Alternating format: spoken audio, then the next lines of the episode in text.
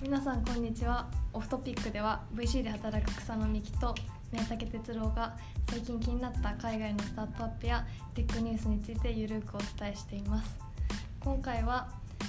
テックかテック企業のユニークな肩書きと職業について話をしたいと思いますよろしくお願いしますよろしくお願いします。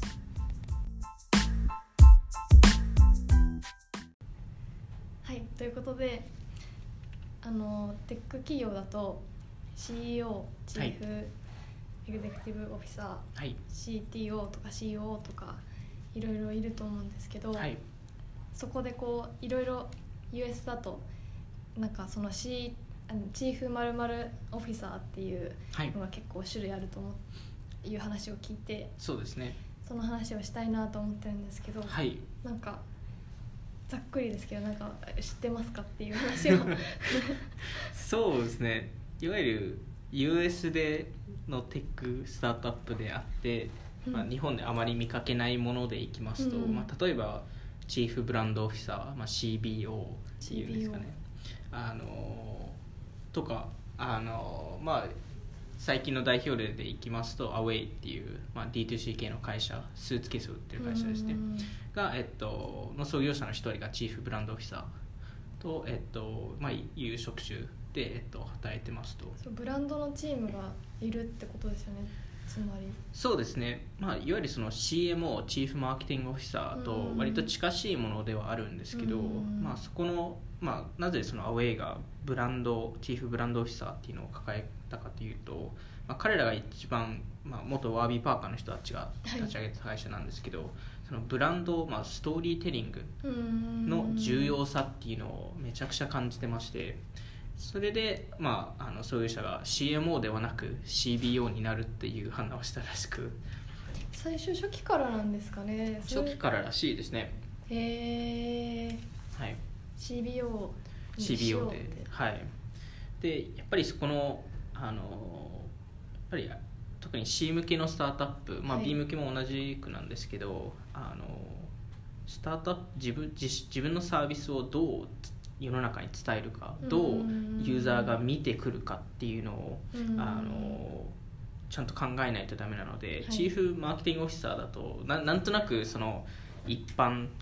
の人から見るといわゆるその広告をしたりとか、うんまあ、あのデマンドジェネレーションといって、まあ、いわゆる営業のパイプラインを作るための,、そのコンテンツとかなんかそこら辺を作るっていうのに多分まあ割とあのみんな認識してると思うんですけど、はい CBO、まあ、チーフブランドブランディングオフィサーですと なんかそのロロゴのデザインとかそそこら辺はもちろん仕事の一部なんですけどそこではなくて、そのどういうふうにあの、ひまあ、今現現在のユーザーがそのブランドを認知するか認知していてどういうふうに見ているかうーんあのっていううところを、まあ、あのそのユーザーのフィードバックをもらったりしてそこで、まあ、会社としてどういうふうなへーストーリーテリング、まあ、どういうふうな見せ方をするべきかっていう戦略的な考え方とあとはそこをどういうふうに実際出すかっていう、まあじほうほうまあ、実際そのどういう、まあ、それがブログでしたり、はいあのまあえっと LP をいっぱい作るでしたりマガジンを作っうんでしたりポッドキャストを作るでしたりそこら辺もあのユーザーに合わせてどういう見せ方がベストか、まあ、そへえその中でもどういうあの会話をするべきかうんどういう風な会話をするべきかどういうトーンでいくかどういう、まあ、性格をブランドとして性格を持つことが大事なのうでんどういう性格を持つかっていうのを、えっと、考えるでそこはそのユーザーの、まあ、トレンドでしたりフィードバックでしたりそこにかなり敏感でないとダメでしてでそこのあの一人一人のユーザーの、まあ、物語ストーリーをはいそれを実際に生かすっていう仕事なので。はいそれってかなり大変なことでなんかうん普通に喋ってるとなんかよくわかんない 職種に聞こえるんですけどそれをめちゃくちゃうまくやれる人が、はいまあ、例えばそのアウェイのあうんのそあの京都創業者の方だったりするんですけどジェジェニーさんそうですジェニねファーさんですねはい、あのそこをうまくやるとやっぱり、まあ、アウェイも実実績見るうんとあ分かりますけどあのかなり、えーまあ、ブランドとしても、まあ、会社としてもうまくいブっラていンるドのがすでごく要になってそうるでなすっねていう感じしますよね。はい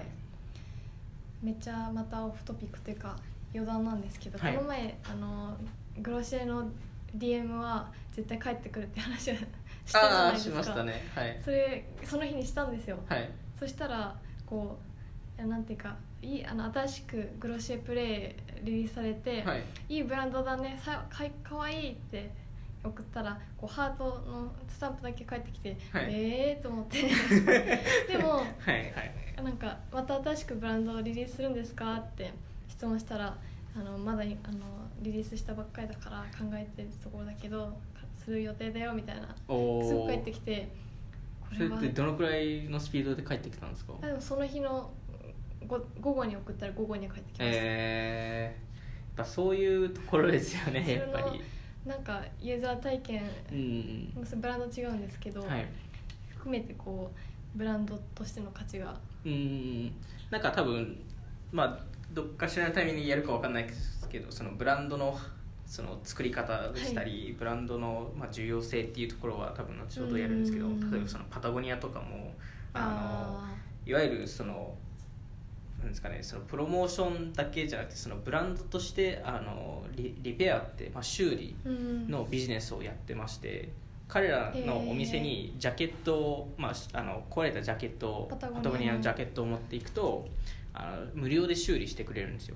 その店員さんがですか店員さん、まあ、裏にいるあそれをできる人がいるらしくて、へでそこも、まあ、もちろんお金にならないんですよ彼らただそうですねブランドとしてそういうことを、まあ、ーやっているってやっているっていう、まあ、ちょっといろいろ裏の意味合いはあるんですけど、うんそこはもう本当にブランドバリューとして彼はそういうことをやるっていうのを決めているのででそこもですか、ね、あの逆にその修理っていうところがパトグニアのめちゃくちゃいいうんところとかに信な頼るのにつで、ながりそうまですすそようでねすそうですなんでそこの満足度っていうところもめちゃくちゃ上がりますし確かそのやっぱ伝え方がうにまいっていうかん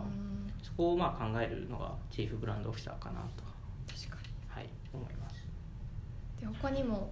あるというところなんですがはいチーフグロースオフィサーはい、私初めて聞きましたそうですね、まあ、そのチーフグロースオフィサー自体はあまりいないかもしれないんですけどそのうん VP オブグロースでしたりそのグロースチーム BP オブグロースえーバイスプレジデントオフグロース、まあ、いわゆる CGO と似た感じのものなんですけあどもう、ま、全然また初歩的な話なんですけど、はいバイスプレジデントと、はい C チーフ何々オフィサーってはいどっちが偉いですか、えっ、とどどっちもあった場合はチーフなんとかオフィサーの方が高いですあーただえっ、とあそっかそうですよね、はい、ただ確かにただチーフグロースオフィサーがあまりいなくて VP オブグロースが多いっていう理由はあ、ーえっと、単純に、えっと、VP オブグロースの人はどっちかというと CMO にレポーティングしているのでうんチーフグロースオフィサーっていう人にレポーティングしてないっていう話だけであー CMO の下にグロースチームがいるっていうケースが多いですと。でもこの、G、あ CGO ははいその CMO のと並んであるんですけども CMO の代わりに CGO がいるみたいなそこは結構会社によってなんですけど、まあ、あのなななんとなくそのチーフグロースオフィサー CGO っていうのはあまり見ないんですけどどっちかというとそのグロースチームっていうのが、うんまあ、部署としてはい多いっていうのが、まあ、なんとなく見てるかなと思ってましてでそこのなんかグロース、まあ、いわゆるグロースハッカーってよく呼ばれるんですけあーどなんかはい、あの多分割結構23年前とか割と人気になったそ言この葉なん部ですけど分は何なんですかねただそのそのグロースハッカー自体でもまあそのグロース担当する人たちっていうのはいまだにいまして、はいまあ、まさに最近ですとそのアンドリーセンのパートナーのあうんうんアンドリューさんとかも。あの Uber の元ウーバーのグロースのトップだったりするんですけどそのグロースの人たちといわゆるそのマーケティングの人たちっはてい何が違うのかっていうとあのグロースハッカー、まあ、グロースチームの人って、えーマーケティングとプログラミング、まあ、エンジニアのハイブリッドなんですようーん2つ合わせてグロースハッカーになるんですよ、なるほどはい、でそこはあのいわゆるそのユーザー獲得に、えー何をするかっていうのをしまあ、マーケティングの人が考えるといろんなチャンネルを作ったりとか、うんまあ、あのなんかコンテンツ作ろうとかっていうのを、えっとグロースハッカーですと AB テストでしたり LP でしたりそのバイラルファクターをどうするかとか、バイラルファクターえっとまあ、いわゆるそのババイラルするなする、まあ、要素うんをどういうふうに計算してどうもいっうふとうデにータドリブンってこともっとデータタドリブンですねデータドリブンと、まあ、あのプロダクト改善のための、まあ、いわゆるそのあのエンジニアリングも行っているっていうところでまあえーっとなんですかね簡単な例を出しますと Airb とかはいは、えっと、割と初期の段階で、えっと、クレイズリストあの、えっと、インテグレーションをしたんですよーへええっと、これは、えっと、クレイクリストが API を持っていたわけではなくて、えーまあ、いわゆるどうやって言うの、えっと、Airb がやってたことは、はい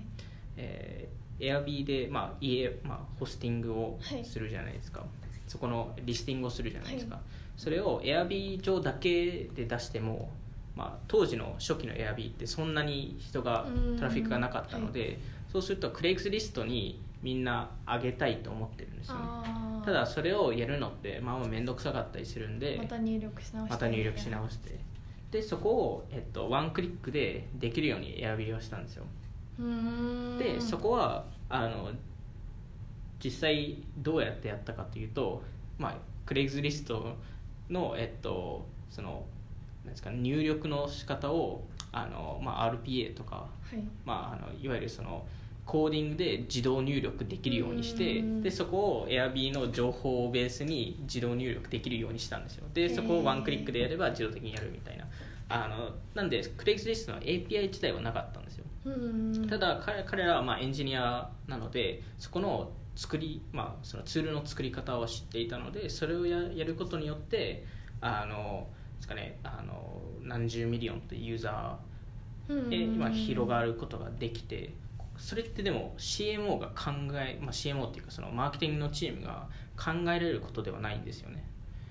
いわゆるそのそれって今今だとできないじゃないですか、まあ、当時だとうんあの API がないのではいそこってエンエンジニアとして作れるって思わないとできないのであーそこが多分マーケティングだけの人とグロースの人が違いがあるっていうなるほど作れるっていうのがグロースチームの強みですねうんじゃあ別にこうその2つのチームが共存することも全然ありえるし全然ありますマーケティングの人がグロスなことができればあの同じそうですね部署というかチームになるっていうことも全然確か可に能だと思いますねうーんはいなるほどで他にもあるそうでそうですね他には、えっとちえー CHO チーフハピネスオフィサーまあえっと可愛いです そうですねなんか何の職種ですかってチーフハピネスオフィサーですって言 ったらあななんんかかいいほっこりしますね いいいい仕事だなって思いますよ ねえっとまあでたまにチーフハートオフィサーってあ言もわっれたりすとるんでなんすかけどハートフルですねまあ、チーフハートオフィサーは一社でしか見たことないんですけど まあまああえどの IT スタートアップスタートアップではないですね IT 系ではないですね実はへー全然違うあのーコンコンサル系の会社なんですけど まあへまあーそこはちょっと別途置いてそのチーフハピネスオフィサーっていうのはあの割と日本でも多少有名になったかもしれないですけどあのもともと Google で結構やってましてうんまあ、いわゆるあの社内の満足度を上げるためっていうのがもともとの目的でして、うんまあ、ただ今ですとそのなんですかねその給料を上げるとかそのいいなんか環境にするっていう以外にも、まあ、いわゆるその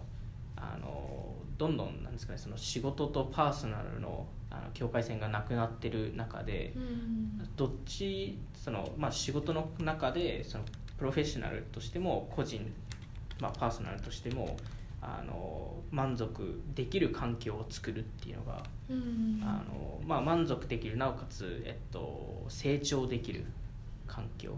でそれがちゃんと報われるっていう環境を作りに行くっていうのが、あの彼らの仕事で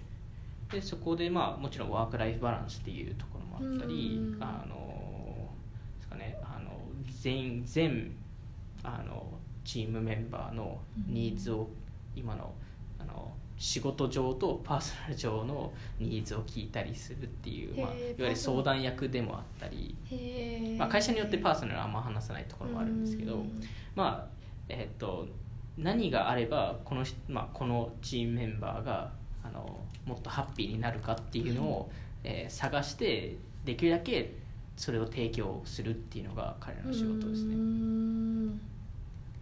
それなんか今っぽいというかそうですね今の時代っぽい感じしますね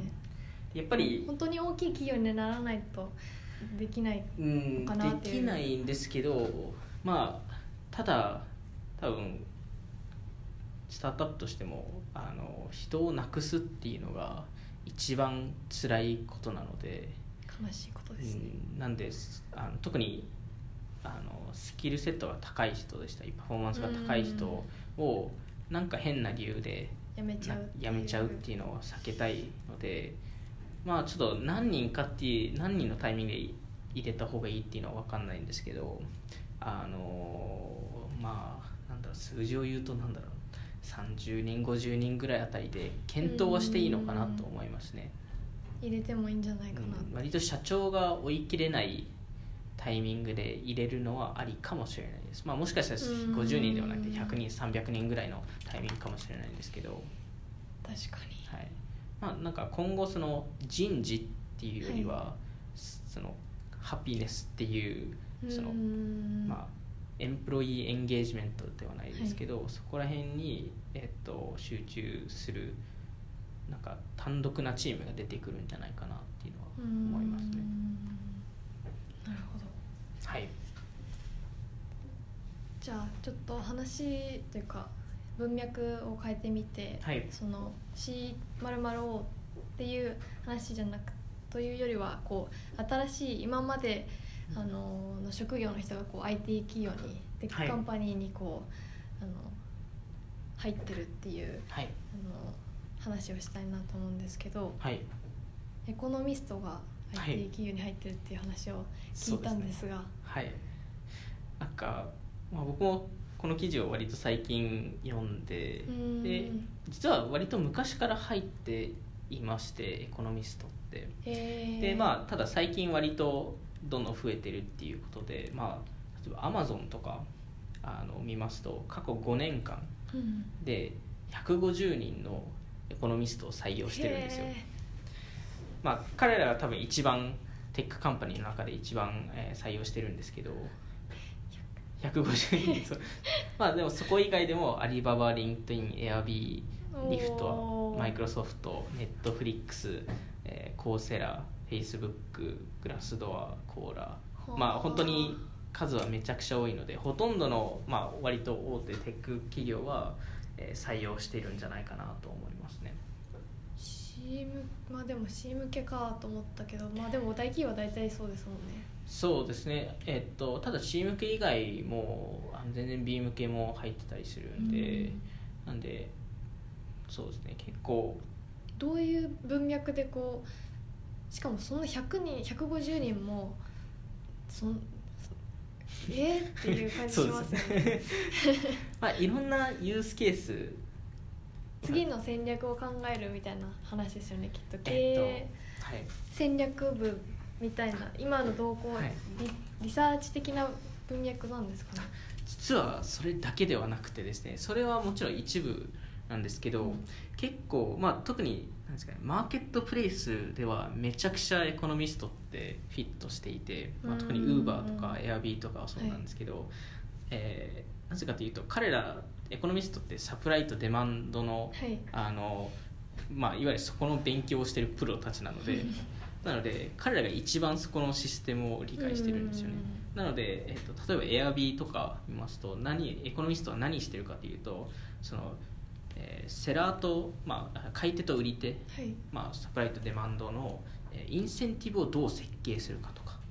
おーどうプライシングをするかとか例えば Uber ですとプライシングサージってあるじゃないですか、はいそのえっとまあ、トラフィックが多い時間にあの値段が上がるみたいな、うんそこの設計の仕方も実は裏にエコノミストがいたりとか。へーあとはもっと昔でいきますとあの、え検索の広告あるじゃないですか、Google のはいはい広告とかそこも、まあ、Yahoo の広告とかも実はその裏の仕組みどういうアルゴリズムでやるべきかっていうのはエコノミストが結構影響したりどしうているうんアですルよゴリズムであるべきか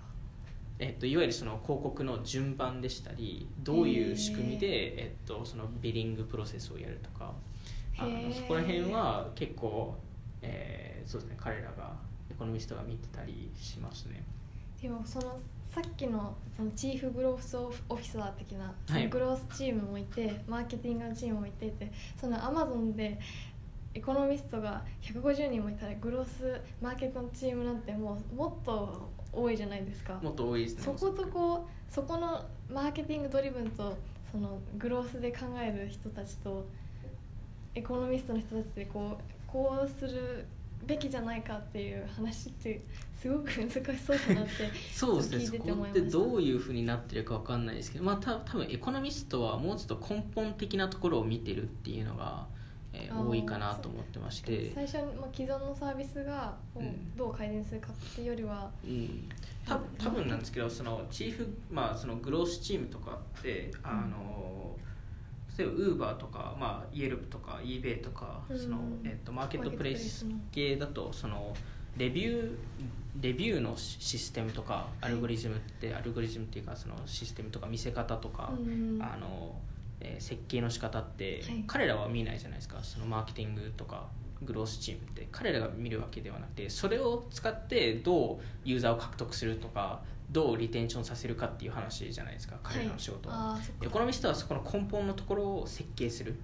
はあっていうのが仕事なんですよなんで実際に Airb、eBay、TripAdvisor、Uber とかのレビューの、まあ、例えばその1から5にするのか1から10にするのかっていうところから始まりの,、あのそこをなんか3.5っていうのを見せるのか3にするのか4に見せるのかとかうんあのそこを数字だではなくて AABC 評価にするのかとかはあそもそもそこをどのタイミングで出すのかとかどのタイミングに出した方がなんかあのあのいわゆる本本音を出すとか、まあ、そもそもレビューを出すべきなのかそれともドライバーだけのレビューを出すべきなのかとか、まあ、そそこら辺の仕組みを考えるのがエコノミストなんですよ。なんかそれならその心理学者とかも全然なんか面白いかもしれないですね。なんで彼らも、まあ、いいわゆるそこの もちろん心理学、えーの勉強はうん、してるかどうかちょっと分かんないですけど、そこのなんか全体社社会の動きっていうのを彼らは見ているので、うんうんうんそういう意味だといわゆる若干そこに関わるかなっていうふうに思いますね。うん。なんかもうそれは IT 企業だけじゃなくてそのエコノミストの VC とかってもめちゃくちゃ面白いですよ ね。いやなんで彼らそうとでしすてよねはめちゃくちゃ面白いと思いますし多分今後確かにアンデリーセンとかでも入ってくるんじゃないですかね。あうんでもちろんそこのななんですかねその設計以外には彼らってその社社会としてどう動くかっていうのを見ているので、なのでその法律周りレギュレーション周りもかなり見ていていわゆる、まあ、特にウーバーでしたり、はいまあ、あのそのライドシェアリング系とかっうてんかなり法律でトラブってるじゃないですかそこのあのどういうふうにこの国だと、えー法律は変わりそうとか、うん変わらなそうとかこういうところはこういうあ対し対処をするべきとかっていうのうをん彼も考えられるっていうところで、あ確かに。はい、なんかその法律っていうところで言うとその IT アマゾンとかアップルとか IT 企業のロビー活動のその資金がすごくあの2018年だと最高額になったっていうニュースを見見て、その例えそのライドシェアリングとか、まあはいドローンとか自動運転みたいなのとかは本当にそこの法律とか政治的に動かないとそうどうしようもできないどうしようもってういんうか大事な要素としてあるウェブサービスとかは本当そこの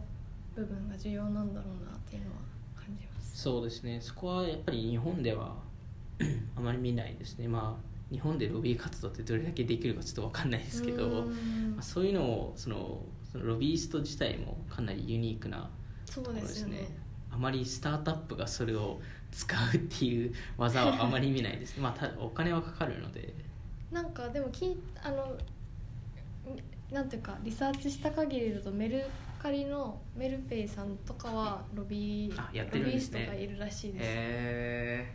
じゃあ似たようなことやってるんですかね彼はエコノミストとか雇ってるんですかねあでもやっとってたら面白いですよ ね確かにマーケットマーケットプレイスなのでなんで絶対雇った方がいいと思いますしまあ多分すでに雇ってると思うんですけど彼らはさす気がにになりますね、うん確かになるほど何かじゃあありますか他には他にはえっ、とこれ気もになったこかなりか過去からなんですけどあのまあちょこちょこアップルではまあアップルって結構秘密持つ会社なんであんまり見ないですけど Google とかあのマイクロソフトとかでポートフォリアポートフォリオマネージャーっていうとうんうんうんタイトルを持った人たちを見かけることがたまにありまして、うんうん彼ら何やってるんだろうと見た時に、はいえーまあ一部は VC をやったりとかと会社でファンドもそうですね、まあ、すごい有名な例でいきますと、まあ、スラックとうかんスラックファンドを持ってウたりーバーとかもありますよねウウーバーってあるんですかねあった気がしますウーバーは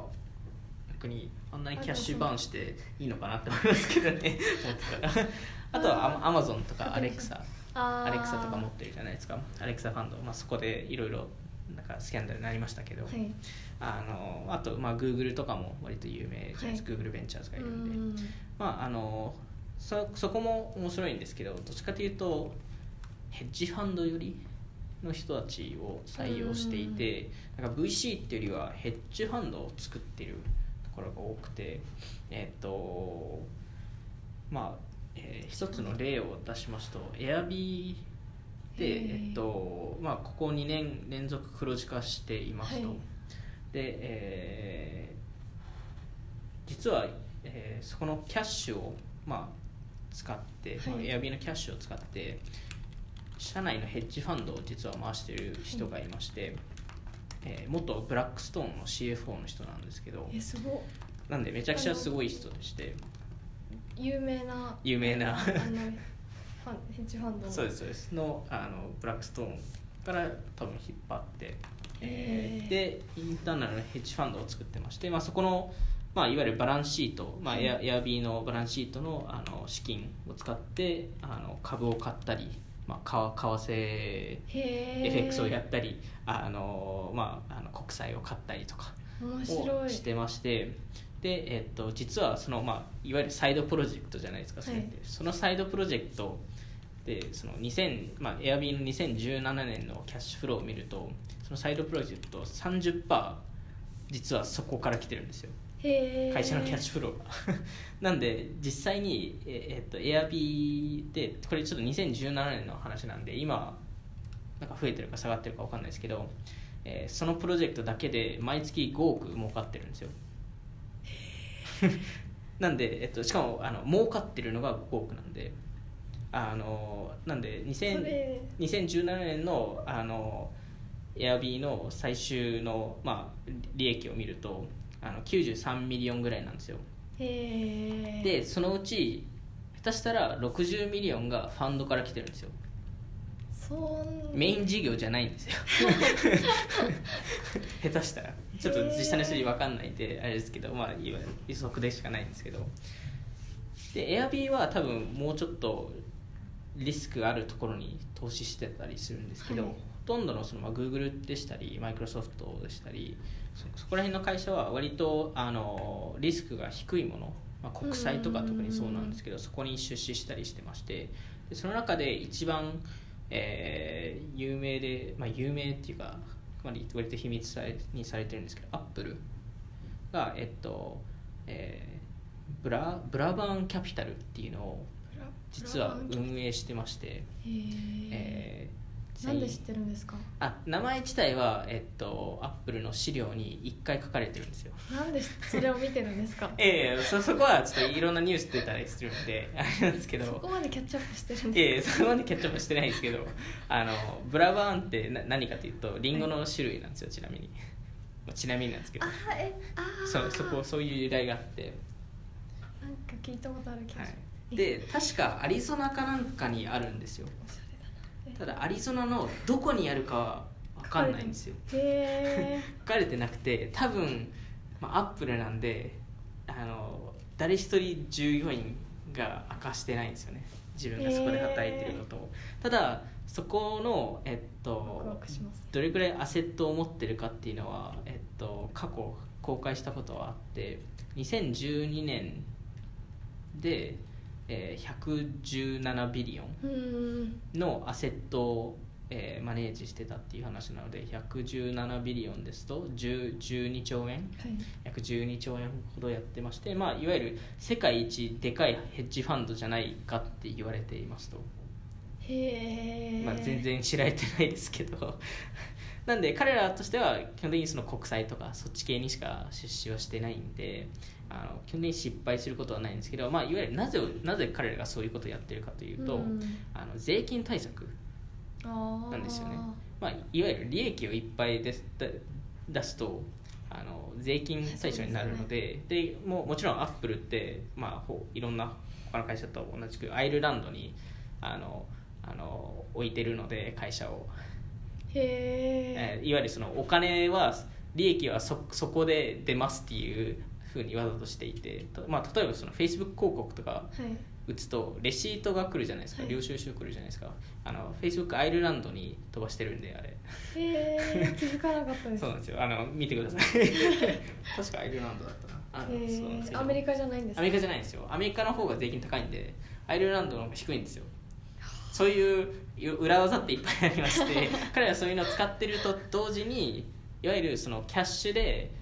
いわゆる利益を出すより、うんあの投資をすることによって税金対策になるんでなるほど現金じゃない税金じゃいないのでそうするとあのあの対象にならない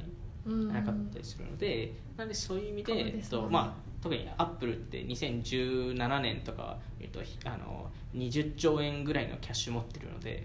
アメリカ政府より持ってるんで、え えまあ20兆はまあ、はい、 あのなんであのそれを彼らが普通に置いて置いてるだけっていうのはありえないじゃない ですか銀行に おりえおおあのお置いてても利子って全然つかないのでア メリカだとなんへでーそそこを投資してそこで儲かりながらあのあの税金対策にもなるっていうなるほことをどいろんな会社がやってて、まあ、アップルがその中で一番でかいっていう話ですねへえそれは全然なんかあの普通のテックニュース見てたら気づかないですねそうですねあんまりテッククランチとかには載ってないですね知らないタ基本イ的プのには話いですねブルームバーグとかに載ってあまさににブルームバーグに載ってる話ですねでもそこら辺そうなんですねへなんでそういうまあもちろんその日本の会社でそこまでキャッシュリッチな会社ってあんまないのでうんそれをできてるところって多分少ないと思うんですけどえ確かに、まああのアメリカだと割と普通にやってる会社がいるんでへえ、はいなんかエアビーすごくまた薄く 薄いっていうか軽めの話になっちゃうんですけどエアビーの話で思い出したんです今思い出したんですけど、はいあのヤフーにあのニュースアプリ売却した17歳の人覚えてますああえっとあのささサマササマリーみたいなサマリーですよねはいはいはい28億で売却した、はいはいはいそれ2013年で17歳ででなんか最近ふとなんか何してるんだろうなと思ってはいはいでなん何かやって思るいんで出すしかた思い出したらあのエアビーであのーアントレプレナー・イン・レジデンスって知ってますおお EIR ？EIR EIR ですねはいはいなんはかい社内企業客員日本語だと客員企業制度って言うんですけどえーなんかそのまあ企業に属しながらい企業の準備ができるみたいな、はいはいっていうので呼びたんですよエアビーなんですねなんかい一回なんかニュース出てどっかに行ったみたいな話を聞いてたんですけどエアビーにその後行ったんですか行っねたらしくて、えーそれをエアビーっていうのを聞いて今思い出したんですけどでももうなんかもう自分のスタートアップはやってるみたいなんですけどあなんかそういう制度って面白いなっていうのはちょっと思い出しましたー確かにその EIR っていう概念は割とアメリカではあったりするのでスタートアップの中でですかスタートアップの中、まあ、どっちかというと大企業の中っていうのが多い社内企業的な話そうですね、まあ、そうですね社内企業でしたりあとはその、まあ、あの事業会社でファンド立ち上げたりその、えっとうんなんですかね、コワーキングスペースを立ち上げた時にその EIR を、えーあー雇って、まあな、るほど彼らが仕切るみたいな VC もたまにあります VC も全然いますねあのやっぱりそのなんですかね、そのスタートアップの意見を聞くっていうのがうん結構大事だったりするのでそういう意味であの入れたりしてますね確かにはいということではい大丈夫ですか大丈夫で す毎回これ言ってますけどはい大丈夫です最近は元気ですか最近そうですねまあ出張多いですけどあー全然あの元気にやっ てますよかったです はいあのピンタレストがあピンタレストじゃないや毎回ピンタレスト行ってるリリフフトトがリフトの IPO が楽しみです楽しみですね、確かにどれぐらいそれで決まりますもんねそのシェアリングそれでそうですねそのマルチプルが見れるので、うん売上マルチプルがそこでウーバーでしたりグラブでしたりオーラでしたうりんそこら辺がどんな感じになるのかなっていうのが見えますね楽しみです楽しみですはいではじゃあ今日はこんなところではいさようならさよなら